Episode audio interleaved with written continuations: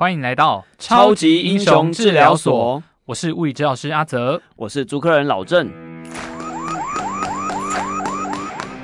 本次的治疗所邀请到超级英雄中最迷人的黑寡妇来看诊。黑寡妇因为走路的时候常常感到前脚掌非常痛，需要把重心移到脚的外侧才能好好走路，也因在执行任务时都要摆出招牌的着地 pose。又或者出席宴会卧底任务时有穿高跟鞋的需求，这时候前脚掌的疼痛就会影响到他出任务的品质。虽然他精通多种武术，但是遇到这个问题依然很头痛。原本以为是常见的足底筋膜炎、拇指外翻或是关节炎等等，结果看了医生后却说是指骨痛的问题。第一次听到这个症状，他感到很疑惑。他担心会影响生活，无法正常使用技能，想直接不理会他，但又会经常疼痛。医生让他好好在家休息。请问有什么治疗方式可以帮到他呢？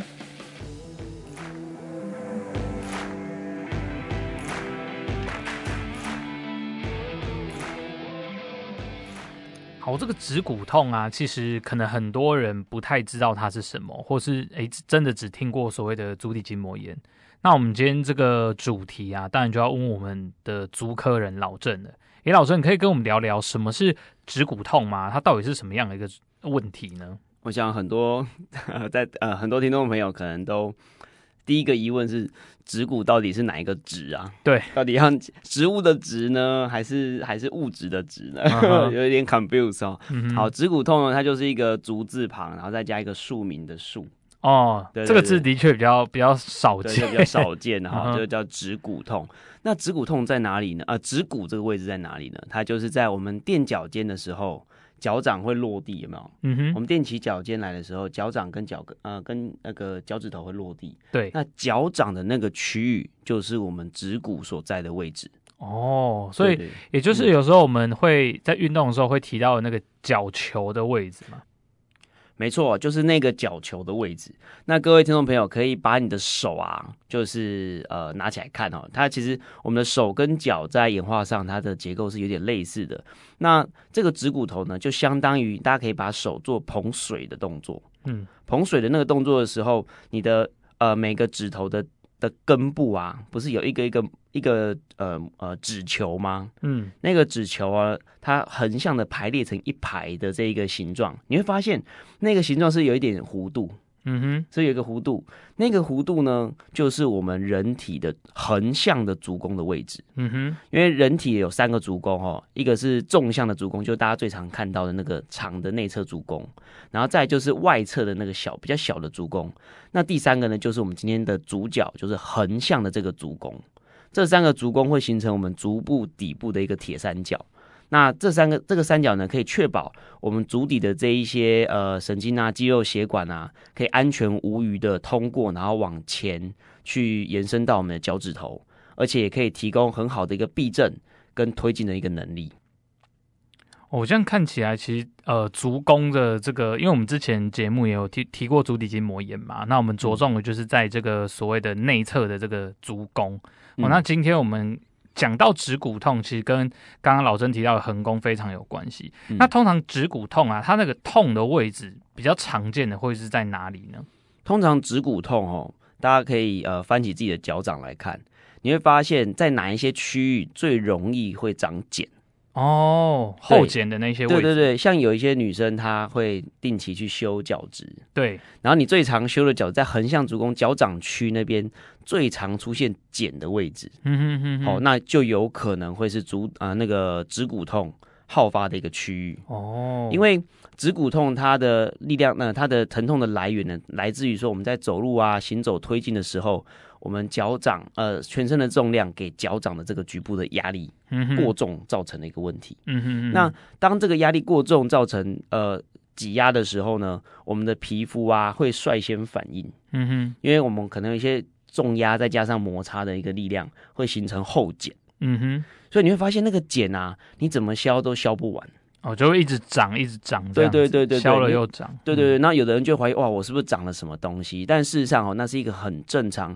呃，我们的皮肤对于力学现象的一个反应，就像我们去弹弹吉他，嗯，哦，或者没弹过吉他，你可能有拉单杠，嗯哼，哦，做这些动作的时候，你会发现指节区啊，对，都会产生后茧，嗯哼嗯哼，对，那就是一个呃皮肤受压又受到摩擦之后造成的一个角质累积的现象，嗯哼，那其实这个现象其实是正常的，是它是呃算是身体一个保护的一个反应，为什么？因为当你的身体受到一个额外的压力的时候，那这个皮肤如果还是维持原来的那个厚薄程度的话，嗯、那底下的一些软组织、神经肌肉、血管可能就会受到伤害。嗯哼哼哼。所以这个时候角质的自然的累积呢，是有助于形成一个硬壳，来保护你的呃底下的那些软组织。嗯嗯。对，所以今天你如果在脚掌那边有产生后茧的话，呃。你发现说，哎、欸，它就是今年累月一直长，一直长，一直长，那你就要小心了，代表你的脚掌的那个区域长期受到比较高的压力。嗯，那这些高的压力，久而久之，虽然它外面长了后茧，有硬壳帮忙帮忙你去保护你底下的软组织，但是那个压力持续的时间一长，你里面的软组织的那个代谢能力啊，或者它组织的健康程度，都会逐年的下降。嗯哼，所以有些人他修剪修了二三十年之后，哎、欸，开始发现说，哎、欸，到了三四三呃四四五十岁的时候，发现那个脚掌的疼痛啊，越来越常出现。嗯，哦，所以其实啊、呃，指骨痛啊，好发的族群有两种类型。嗯哼，一种就是中高龄的一个女性。哦，女生会比较容易。对对对对，大概四十几岁过后，开始就会有这个指骨痛的问题，越来越明显。那第二种类型就是年轻的男性或女性。嗯哼。哦，因为年轻的女性呢，就是她可能穿高跟鞋的需求，会让她的脚跟垫得很高，对，所以整天下来，那个脚跟垫高的情况之下，那个脚掌的压力就会非常重，嗯哼，所以那个疼痛就来的比较早，比较年轻的时候就出现。嗯哼，好，那第二种类型就是呃，那男生的年轻的男性呢，就是因为可能他呃，第一是穿皮鞋的这个需求，嗯哼，他可能也穿一些比较尖头或窄楦头的时候，也会受到挤压。而且男性的一些皮鞋啊，它的那个底其实也是非常非常的硬的。对对，那这个时候没有缓冲，那尤其男性的走路的那个脚足部的压力累累积的情况是比较明显的。嗯哼，而且男性的运动能力也普遍比较强嘛。嗯哼，所以这个时候男性的脚骨呃指骨的疼痛发生的几率也是呃也是会拉高的。哦，诶，那这样子啊，如果说我们在脚底的地方哦，可能以前没有，嗯、但是近期诶观察到。很容易开始长一些后茧。那如果在你的穿鞋习惯或运动习惯没有改变下，突然看到这个现象，嗯、我们是不是就要注意这个我们的身体是不是发生什么样的变化？有什么警讯哦？嗯、好，这就不得不提那个我们刚刚提到的第一种最常好发的类型，就是四十岁左右的那个女性朋友。嗯哼，对，因为这一类呃，在这个年龄上下的女性朋友呢，她的荷尔蒙可能波动上会比较大。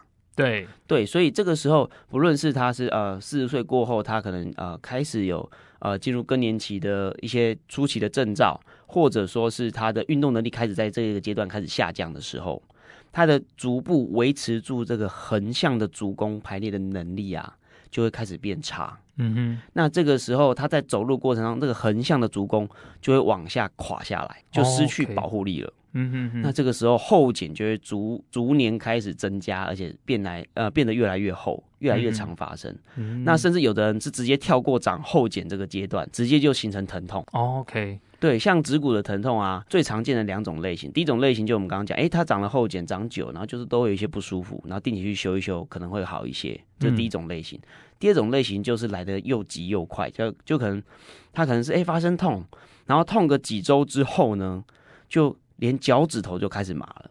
哦，OK，所以可能指骨痛的这个状况一开始是会有一个疼痛哦，在我们的前前掌哦脚球那个地方，那接下来是有可能会变成会有点麻，对，那个麻哦，它会延伸的延伸到脚趾头的区域，嗯哼哼，就它踩到地板会有点像电到一样。哦，那会有电流从那个脚掌往那个脚趾头，尤其是二二三四指。哦，后面的指头，小的指这些指头比较容易有。对对对，中间的这三根指头，它是最容易，嗯、呃，它的根部啦，这三根指头的根部母球的区域呢，是最容易发生这个指骨痛的区域。嗯，而且那个痛，一旦各位听众朋友，如果你已经发现你的疼痛往前蔓延到脚趾头，甚至有麻麻的那种感觉的时候，一定要尽快就医。哦，OK，对，因为那样子代表你的神经已经开始受到干扰了。那这个神经一旦受到干扰、受到刺激的时候，它可能开始进行变成慢性的发炎。一旦发炎久了，那边可能会长出一种叫做神经瘤的东西。嗯哼，就是我们在临床上叫做莫顿神经瘤。嗯哼哼，对，那就是代表你的那个神经啊，有长期受到一些高呃高度的压力，然后让它变成一个慢性发炎的阶段。那反反复复的发炎之下，你想想看，你一天重复刺激下刺激它好几千次，嗯，那久而久之，那边的组织就越来越差了。嗯哼，好，那我们稍微结论一下哦，指骨痛啊，它其实会有很多造成的原因嘛，然后包含像刚刚老师提到的，啊、可能是我们身体荷尔蒙的变化，然后改变了我们身体的一些结构、组织的结构，那也跟我们的运动习惯或穿鞋习惯有关。除了刚刚提到的啊，穿高跟鞋或皮鞋之外，如果是一些进行特定运动的族群，有没有比较容易会有指骨痛问题的这些人呢？好像比较常进行，呃，我们可能就不以运动的类型来讲，我们可能以他动作的方式来讲，嗯哼，就最常产生指骨痛的类型，比较会是你有推蹬、推蹬、冲刺、推蹬的能力的，就是比如说急停、跳跃，嗯哼，好，然后这或者冲刺、短时间冲刺这些运动类型。就会比较容易产生指骨痛。OK，所以像听起来真的蛮多的，嗯，因为要急停冲刺，可能你打一些球类运动都会遇到，这个，都会产生，嗯哼，都会有这些动作，尤其是像直线的冲刺的，嗯，这一些直线冲刺，然后跟急刹的这些运动行为，还有跳跃的运动行为，嗯，其实你就想哦，你在运动的时候会需要垫脚尖的。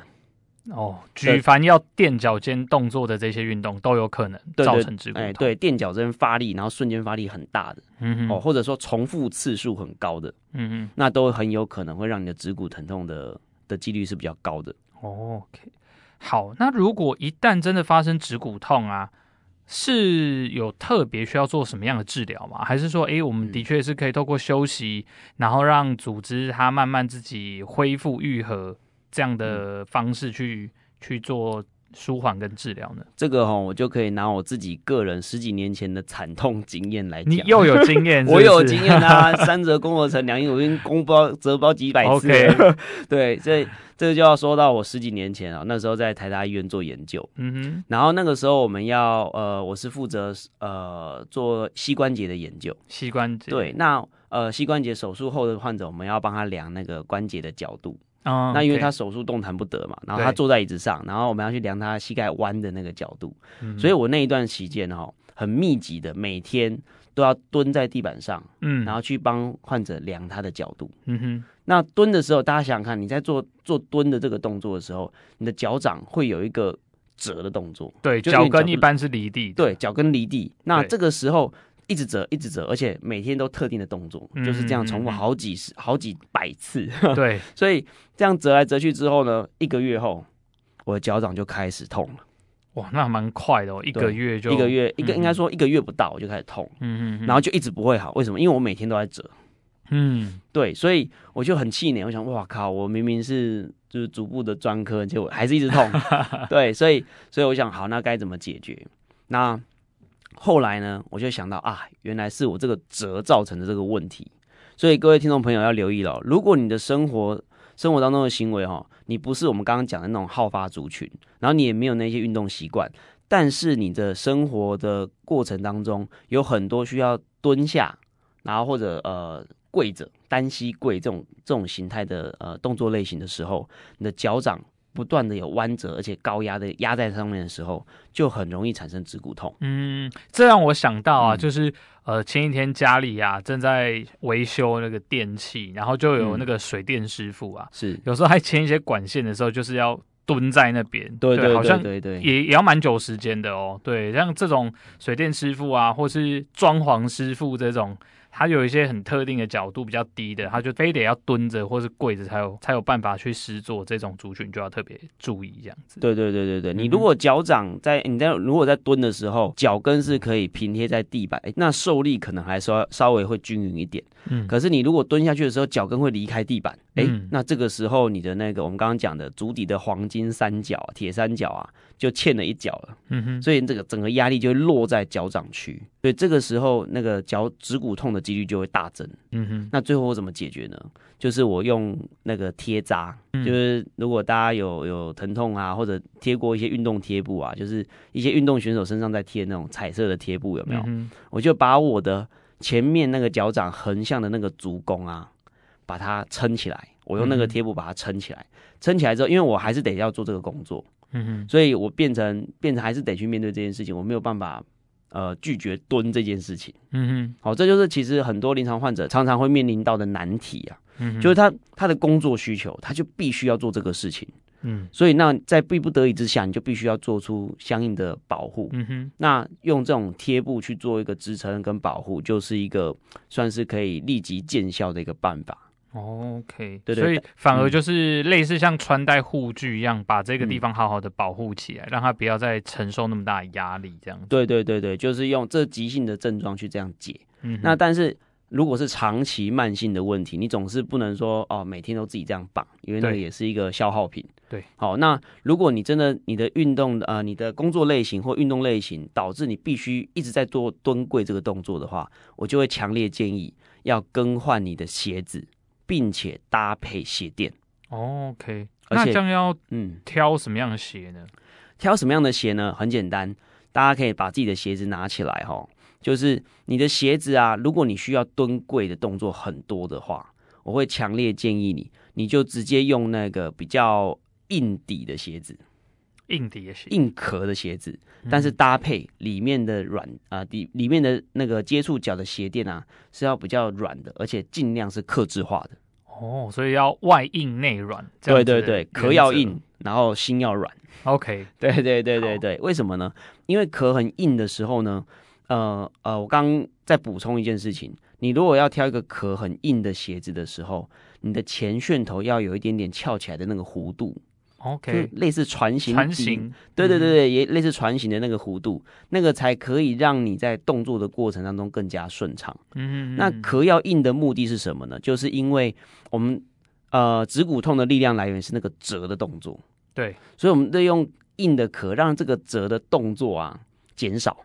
嗯哼，让那个力量受在我们的鞋子的外壳受多一点点，那我们脚掌需要受的力就会稍微少了。哦，但是因为你还是会需要有这个 这个弯绕呃，把重心往前递送的这个动作，所以它就需要仰赖底下的那个船型的结构，嗯哼，去让你的重心可以往前递送，嗯，好，所以这两个我们讲壳跟壳要硬，然后底部要这个有一个圆弧这个船型的这个设计呢，这两者是缺一不可的。OK，所以必必须要同时满足。对对对对，所以它如果是船型，但是它其实很软，很容易折动，这种鞋就是就不是很 OK。对对对对对。那如果要让它效果更好的话，就是我们刚刚讲到的第三个，就是我们的鞋垫就尽量要使用克制化的鞋垫。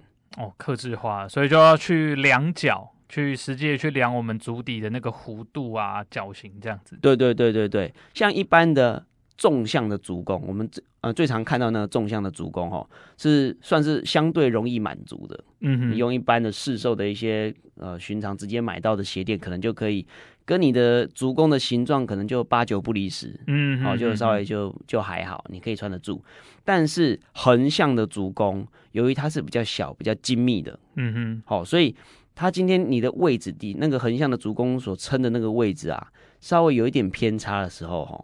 就很容易造成疼痛哦，或者就是顶错地方，对，顶不够、或顶太多，顶太、嗯、啊顶太多都有可能让你的那个指骨痛更加的剧烈。OK，对我就曾经又有一个惨痛的经验，又又有经验，对对对，这就回想起十几年前啊，那个时候我在台大医院做专门做手工的鞋垫，OK，然后那个时候有一个女生大概四十几岁，嗯哼，然后来的时候呢，是她的先生推着轮椅来的，哦。对，他是受伤吗？还为什么要坐轮椅？他就是今天的主角，指骨痛，痛到他没办法走路，需要被推着轮椅进来。对对对，所以当时来的时候，那个画面让我很震撼，就是他明明看起来是一个健康正常的人，没有什么疾病啊什么的问题，嗯、但是他却完全没办法走路。哇，这个真的是很极端的一个例子。对，而且是没办法走路半年了。哇。然后我一问之下，他还说他只要走路，他只要脚碰到地板，都会像触电一样。嗯嗯嗯，就非常非常的疼痛，痛就算了，还会有脚趾头麻电流麻的感觉。对对对，所以我翻起他脚趾头看，哇，他真的脚那边已经有一些肿胀，而且很痛，而且是就是一碰就痛了，然后非常敏感的那种状态。对对对对对，那其实就是很接近我那时候在做研究的那个状态。嗯，就是就是哇，你只要碰到就痛，然后就会很不舒服。嗯，好，所以好回过头来我讲为什么这个经验很惨痛呢？不是他惨痛，是我惨痛。啊因为那个时候他来呢，是要来我们那个鞋垫的制作的这个中心呢，去买一个叫指骨垫的东西。指骨垫，指骨垫呢，它的目的就是要去好好的把我们的横向的足弓呢，把它托住。嗯哼，然后让那个横向的足弓的压力呢，被分散到这个垫子上。嗯哼，那问题是，问题来了，他现在很敏感，已经在痛了，然后横向的足弓又非常的。那个精致，那个结构非常的精致，对，所以它的刻制化程度要非常高。嗯哼，我当时为了要定位这个指骨垫的位置跟高度，因为我们那时候都是手工磨的，一整块原料去磨，磨成一个像水滴状的东西。嗯哼，那就放在你那个脚掌的有一点点后方的位置。嗯哼，我光对这个垫子跟修磨那个高度，花了整整四个小时。哇！哇，这真的是一个大工程。对，然后我记得那个垫子、啊、一块好像两百五还是四百块而已。Uh huh, 哇，我在医院真的是佛心来的。那当然也是因为当年我很菜啦，uh huh. 就是我那时候刚进去而已。Uh huh. 所以那个从那个经验让我知道，就是指骨垫的这个位置啊。对于顾客来讲，或者患者来讲，其实是非常非常重要的。嗯嗯嗯，它会直接影响到你穿不穿得住这个鞋垫。嗯嗯嗯。所以你各位听众朋友，如果你今天已经有指骨痛的问题，或者说你甚至已经开始呃有一些麻痛的这些状况的时候，你如果要选择鞋垫，尽量要选择克制化程度越高的鞋垫是越好的。了解。对，否则你会花了一大堆冤枉的钱，然后收不到好的效果。嗯哼。那我这边想要就是代替各位听众朋友问一下，如果我要做这种高度克制化的鞋垫，我可以到哪里去寻求协助呢？通常高度克制化的鞋垫，呃，有两种方向。第一种方向就是朝医疗单位，嗯哼，好，医疗医院吗？对啊，医院啊，诊所啊，或者这样物理治疗所，嗯哼，像我们的洞悉物理治疗所也有足部的专科，是可以去做取模。那我们先不谈你在哪里取得，我们先谈你要。呃，什么样的流程才能真的是比较高度克制化的？哦，对，第一一定要有取模的一个动作。嗯哼。就它可能是用石膏的绷带去帮你脚把你的脚型复制下来，嗯哼，或者用一些扫描仪，好，或者说是用泡棉盒，你可能脚会踩在一个像沙子一样的泡棉盒，嗯哼，去把你的脚型 copy 下来，嗯哼，依照那样子的脚型去量身定做出来的鞋垫，其实效果才会是好的。嗯，OK，所以就不只是可能只是去量你的脚长啊，脚掌宽多长。对对对对对对对对，如果只是跟你讲哦，你是高弓正常扁平哦，然后量量你的脚长，就直接给你个鞋垫，那个其实就变成不是说无效，而是你可能是要跟他赌赌看的哦，所以有可能你穿那种鞋垫就够了，但也有可能哎。不太够，那个精细程度是不够的。对，你就花了这个冤枉钱了。了解。对对对，嗯、所以一旦你进到疼痛这个这个状态的时候，其实我会建议啦，还是寻求专业人员的协助。那我们刚刚讲到，嗯、还有第二种场域会比较会有克制化的这种鞋垫的能力，就是有义肢装具师在现场的那种义肢装具公司。嗯哼，对那一类的单位也有可能可以取得。客制化程度比较高的这种这种鞋垫，东呃，克制化鞋垫，嗯哼哼哼哼，了解。对，那当然是坊间也有蛮多是强调手工制作鞋垫的那种克制化鞋垫的公司，嗯、或许那也是可以参考的一种类型。OK，好，所以呢，这个指骨痛啊，其实呃，鞋子哈，我们就必须先选一双它既有船型底，而且非常硬，是折不动的这种鞋子。那更理想的话，会搭配说里面有一个。高度克制化的鞋垫，哦，可以好好的帮我们把横向的足弓做一个完整的支撑跟保护，哦，那预防这个我们的呃横弓过度的塌陷啊，或指骨一直被长期处于这个高压的状态。好，那如果呢，我们真的已经开始痛起来了，嗯、是我们除了像刚刚老郑提到的是可以把它贴起来保护起来，嗯，那那个痛我可以怎么解？比如说像有些人会选择用是可以用冰敷的吗？或是说用其他一些治疗方式呢？其实最直接简单的方式，简单粗暴的方式哈，就是去买一双登山鞋来穿。哦，登山鞋。对，你想想看哦，你在痛的时候，你还是得走路啊。对，就算你少走，也可能要走个两三千步。嗯哼，对，所以所以你的你的脚等于是一直在受到这个刺激，每天两三千下。嗯哼，所以这个时候谈直接的治疗，其实会比较慢一点。嗯，最直接的先治疗你走下去的每一步，它受力的方式。嗯哼，所以我会强烈建议各位各各位听众朋友，一旦你开始痛的时候，你在家就一定要穿着稍微比较厚底 Q 软的拖鞋。哦，所以在那个室内的状态，对，就可能就是要选一双跟你平常穿那种比较薄、比较硬的室内拖不一样的拖鞋。嗯。对，那如果在室外的话，我就会强烈建议选择登山鞋。哦，登山鞋，对，或者慢跑鞋，嗯哼，比较壳比较硬，那个原则都一样，壳稍微硬，然后内里那个鞋垫的壁部分可以是软的，嗯哼，然后包覆性要好的鞋子，这个时候就可以防止你的脚掌在你的那个走路的过程当中不断的受到过度的弯折，嗯哼，然后足弓有过度塌陷的这种问题。OK，好，那马上去换一双登山鞋，这个是一个很很快的方法。但有没有在更应急的方法呢？更应急的方法就是，你今天如果走在路上就开始痛了，对，你走不到登山鞋垫，对，所以所以就你就必须要一直忍耐忍耐呢。不用，有一招可以帮忙你，就是、嗯、呃，你可以先坐在路边，然后翘着二郎腿，嗯哼，然后点根烟，好了没有了？翘着二郎腿的，然后呢，你把你脚痛的那一只脚啊。翘起来之后呢，你用手握拳，把你的小腿的肌群由下往上敲一敲。哎，这个小妙招我们之前有提过哦，是在这个足底筋膜炎的时候。没错，没错，你记性很好哦。嗯、对，就是各位耳耳尖的听众朋友，记性好的听众朋友，可能已经有想起来，我们上次教的足底筋膜炎救急的那一招，就是你翘起二郎腿，把这个小腿肌群放松。嗯哼，那为什么要做这件事情呢？因为当我们的呃，小腿肌群有过度紧绷的问题的时候，它会限制住我们的足踝的角度。哦，脚踝的角度会比较。对对对，脚踝就没办法做顺利的那个推进的动作。嗯、这个时候，脚踝所受到的限制的这些角度呢，就会转嫁到我们的前脚掌去了。哦、OK，所以这个指骨的压力就会更大。OK，嗯哼，对对对。那当你可以在当下先把那个小腿肚再放得更松的时候，你就可以让脚踝去帮一点忙。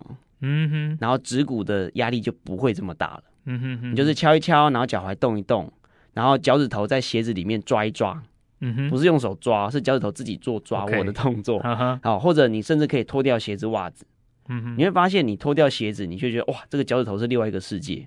嗯哼，然后再脱掉袜子，又又是另外一个世界。OK，对，就是动一动，让那个指骨的那一些那那一排指骨头啊，可以有比较好的一个呃移动性。嗯哼，让它比较舒缓一些，那那个胀痛的感觉就会呃立即会获得一定程度的减缓。嗯哼，你就可以顺利的走到登山鞋店买登山鞋了。哦，好，那。刚刚我们提到啊，嗯，这个指骨痛，很多人好像会跟这个足底筋膜炎是其实是会搞混的。那到底这两个要怎么去做区分呢？嗯、还是说，哎，他们两个之间有什么样的关系？哦，这个指骨痛啊，它其实有指骨痛三兄弟啊，三兄弟对，或者三姐妹哈、哦，就是指骨痛呢，它常常会跟拇指外翻，嗯哼，还有足底筋膜炎，嗯哼，三者会相伴相生。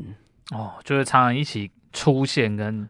造成这样的脚痛的状况。对对对，因为他们出现的理由都是什么？都是我们足部的那个呃足弓三个足弓过度的塌陷跟延伸造成的。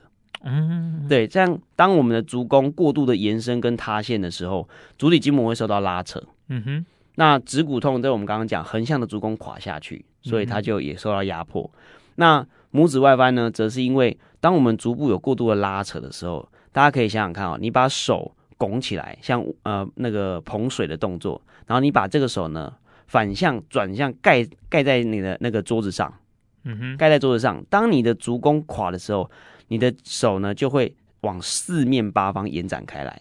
对，所以这个时候手会张开，对不对？嗯哼，脚趾头也是这个行为，脚趾头在受力的时候，它事实上是往四面八方张开的。嗯哼，但是我们的鞋子不允许我们的脚趾头张开啊。对，鞋子头鞋子会把你的鞋头脚趾头包住。对，但是这个张开的力量还是在，那怎么办？他、嗯、就要找一个地方当出口。嗯哼，那最常见的出口就是拇指的外翻呐、啊。哦，就是拇指的指节就会被被挤爆挤开了。嗯哼哼。那拇指外翻，有的人甚至是小指内翻。对。对对对，脚趾头就好像那个尖头鞋一样，就被挤到一样，缩进来这样。对对对对对对对，所以呃，拇指外翻、足底筋膜炎，然后跟指骨痛这三方其实是很容易相伴相生的。嗯哼哼。所以一旦你你发生你这个疼痛的时候，有时候你的痛可能是来自足底筋膜拉扯的痛。嗯哼。有时候痛是可能是指骨真的在痛。嗯。那有时候痛是拇指外翻那个母球在痛。对。对，所以当它发生的时候，其实，嗯，你处理的大原则就是什么？让你的足弓的稳定性增加。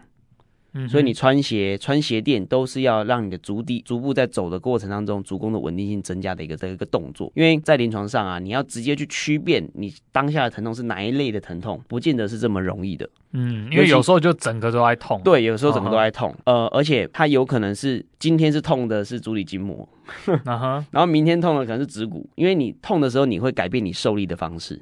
哦，你的走路方式就像黑寡妇一样，他前面痛，他就开始用奇怪的方式走。没错，他会去闪嘛。人也不是呆子啊，嗯、人都会痛，一定会闪的啊。嗯、就像你脚踩到石头的时候，哎、嗯，那个鞋子里面有石头，你就会闪一下那个石头卡在的卡的那个位置。对对对，对对对。所以当你的受力在变的时候，你的痛就会跑来跑去。嗯哼，对。所以你只要掌握大原则，就是把你的足部的形状把它维持在一个比较稳定的位置的时候，其实你的那个疼痛的的感觉就会下降蛮多的。OK，好，以上我们提到呢，就是一些应急啊，或我们可以自己去找到一些方式去缓解这个指骨痛的部分哦。那接下来我们也是还是要再跟老郑聊一下，如果说像我们这样正规医疗的治疗的时候，我们可以遇到指骨痛，我们可以去找什么样专业的人？那里面又会做哪一些的治疗呢？像目前来讲的话，呃，我会建议往骨科、复健科或者物理治疗所。嗯哼，这三类的呃医疗单位呢，去去做处置。嗯哼，那处置的内容很重要的一个部分就是，你一定要让你的呃医师或治疗师看一看你的步态。嗯哼，对，因为我们在判断这个问题的时候，呃，它其实是一个动态的一个动作。嗯哼，所以所以一定要让他看一看你的步态，看一看你走路的这个形态，你的受力方式。